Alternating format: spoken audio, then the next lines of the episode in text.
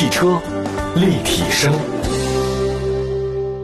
欢迎大家收听，这里是汽车立体声。各位好，我是董斌，问候所有在听节目的好朋友们。收听的方式非常多，呃，一种呢就是你所在地方的电台，第二种方式呢其实就网络收听啊，在视听平台里面搜“汽车立体声”都能找到我们。今天呢，节目的主要内容呢依然是近期行业的这个新闻热点，呃，还是比较多的。毕竟到了春暖花开，很多汽车企业呢，就是往往在春天定调子。一定调子的话呢，把这一年的整体的发展趋势都说出来了啊。但是确确实今年比较特殊，很多定调子的车型呢，也未必在今年有很好的这个收获。呃，也说一些新车的那个消息哈。首先就是小鹏，三月二十一号，这个小鹏通过收购广东福迪汽车有限公司，获得了造车资质。这个其实在行业当中呢，是一个比较大的事儿。根据显示呢，广东福迪汽车有限公司的工商登记信息呢，在今年的三月十九号发生了变更。这法定代表人呢，从叶青变了，哈哈，变为夏总哈。股东的变更为肇庆小鹏新能源投资有限公司，持股比例百分之百，呃，认缴出资额呢是一千六百万。大家都知道，这个福迪汽车啊，其实在全国它完全不是主流车企，啊，它在广东和华南倒是有点小名气啊，仅仅是地区性的。它的前身是什么？前身是一九八八年建立这个叫国营企业南京汽车工业联营公司南海汽车厂。它从建厂啊到这个两千年一直就是严重亏损。二零零一年改建成了一个叫做这个民营企业广东福迪汽车，这是改制了啊，就是国企改成民企。那么二零一零年曾经呢取得过十五点七亿的销售额。那产品呢主要是皮卡和 SUV。我在福建还有广东那一带呢，真的还见过这个车型。那么根据它的这个福迪官网显示啊，公司里面现有员工呢是两千多人，那在国内呢大概有四百多家特许经销商和特约的维修站，那基本上都是比较偏远的地方啊，在主要城区当中是看不见的。你要这么说的话也不为过，它确实也有一个全国的销售网络，而且呢还以车身零部件 CKD 的方式出口，但是我不太清楚它出口是哪，得再查一下。那之前小鹏通过海马代工的方式获得了这个上市销售资格。呃，这次呢，收购福迪不出意外的话呢，他自己有了一个独立生产的资质了，他不再受其他方面的制约。小鹏首款的车呢是 G 三啊，我们在节目中曾经说过，它是由海马代工的啊，海马的前身就海南马自达嘛。那自建工厂二零一七年落户广东肇庆，那公司呢，他们有计划用自建工厂生产第二款 P 七，但是因为缺乏生产资质，这个事儿呢，确实是一直是它的一个一个软肋。那么这次呢，收购佛山福迪呢，就解决了一个资质问题。那之前的这个新势力啊，收购资质代价来看呢，普遍呢都是五个亿到十个亿之间，这个代价你说高吗？真的不高啊。作为一个汽车企业来讲，这个资质比什么都重要。但如果你要涉及到这个老旧工厂、人员、债务或者收购，那这个东西呢确实比较复杂。那么在疫情期间，就是现在啊，疫情毕竟还没有结束，它启动收购呢，可能会获得比较有利的价格啊。确实很多企业呢确实比较难啊。那么同时呢也反映出来啊，如果他花这么多钱来收购啊，证明小鹏这个资金情况。应该还是算比较健康的啊，现金为王的时代哈，这个挑便宜货嘛，啊，应该算是一个比较明智的一个投资选择。那既然说到了新势力造车，那么再说说哪吒。嗯，三月二十一号，也同样在这一天啊，哪吒旗下的紧凑型纯电 SUV 哪吒 U 正式上市了，提供呢是五百公里加长续航和四百公里加的标准续航两种版本，一共六款车型。它补贴后的售价呢是十三万九千八到十九万九千八。此外呢，哪吒呢还有一个超大力度政策啊，包括五年返五万啊，七天没有理由的退换，七乘二十四小时的到家服务哈，免费赠送充电桩，还有很多的金融方案。嗯，应该说还是比较算是目前这个服务比较多的吧。那新车的亮点呢，我们也简单说一下都哪些哈，我估摸以后可能会还有更详细的报道。那主要这么几个，第一个呢，它是全球首款搭载量产透明 A 柱和生命体征测试系统。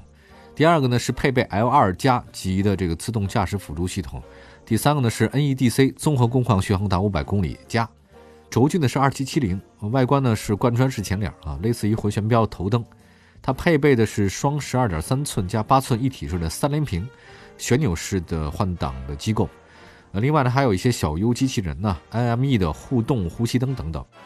这个透明 A 柱呢是将 OLED 柔性屏安装在 A 柱内侧。那配合自主研发的一个智能这个软件算法和外部的高清摄像头，在外面可以看来这个 A 柱透明可视化，并且根据这个驾驶者头部移动的自动调整画面，解决的 A 柱盲区。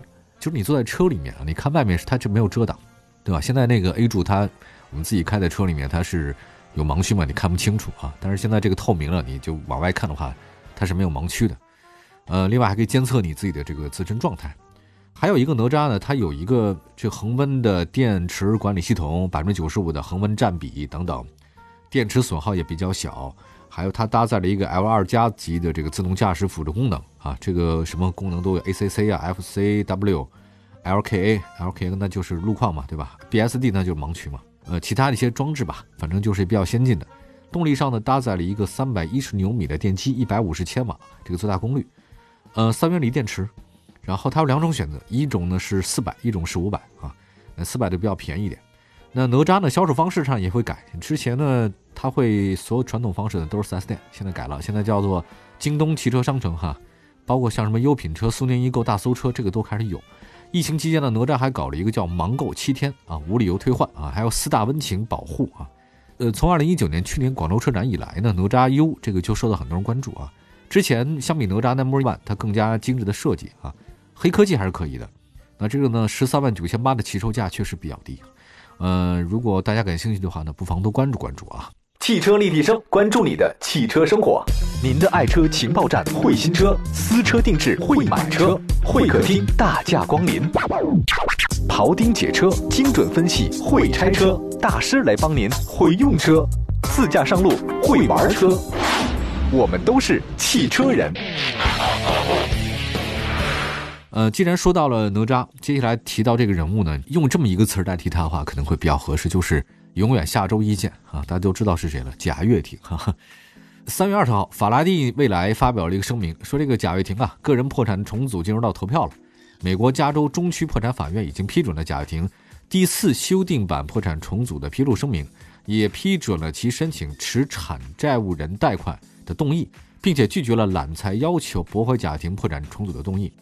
因为这美国的法律非常复杂，你要在那边不找个律师的话，你寸步难行啊，经常会被人告来告去的。不过这个时候，贾跃亭，你你这个时候加州中期法院破产法院嘛，申请你这个声明哈。那么值得注意的是呢，跟贾跃亭他有一个之前他的妻子叫甘薇嘛，是影视明星，呃，离婚案这个其实也受到关注。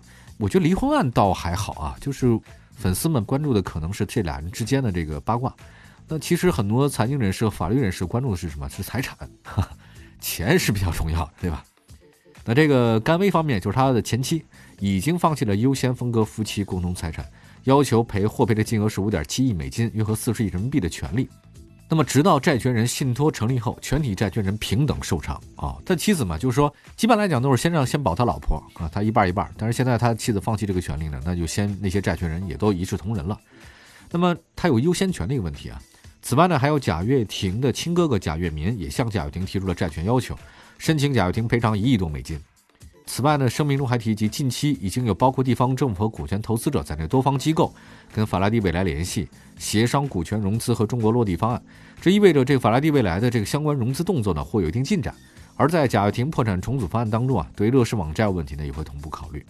啊，现在呢，有些专业人士分析啊，说甭管你是这个甘薇啊，还是贾跃民啊，一个是他妻子啊前妻，一个是他的哥哥，现在呢，已经成为贾跃亭的合法债权人了。在未来债权人的投票当中啊。贾跃亭，他如果最终获得多数投票，有着至关重要的意义。你说有钱人的事情还真的比较多啊，一会儿搞这个债权啊、投票啊，呃，非常之复杂。你说我们从来就没有这种苦恼。那么自二零一九年十月份在美国申请个人破产重组之后，这次的进展呢应该算是利好。但是你说这个他有一个四月份的债权人投票计划，但我觉得现在这是不是得拖延啊？因为现在美国那边疫情还是挺严重的，你四月份这个债权人能不能正式投票，或者投票结果怎样还不好说。看看吧，贾跃亭，哇，这个就是才华和能力的问题了。这个搞得非常之大，但是这个能力呢，确实是比较不好说，我也不太懂。毕竟人家确实也是风云人物哈。之前我觉得他还没准还能因为借助新能源的这个这事儿能杀回来，看来还是我太乐观了。我们再来看一下未来啊，未来人说人说贾跃亭当年没做到的事儿都被李斌给做了，这事儿真是风水轮流转。李斌说说他的未来吧。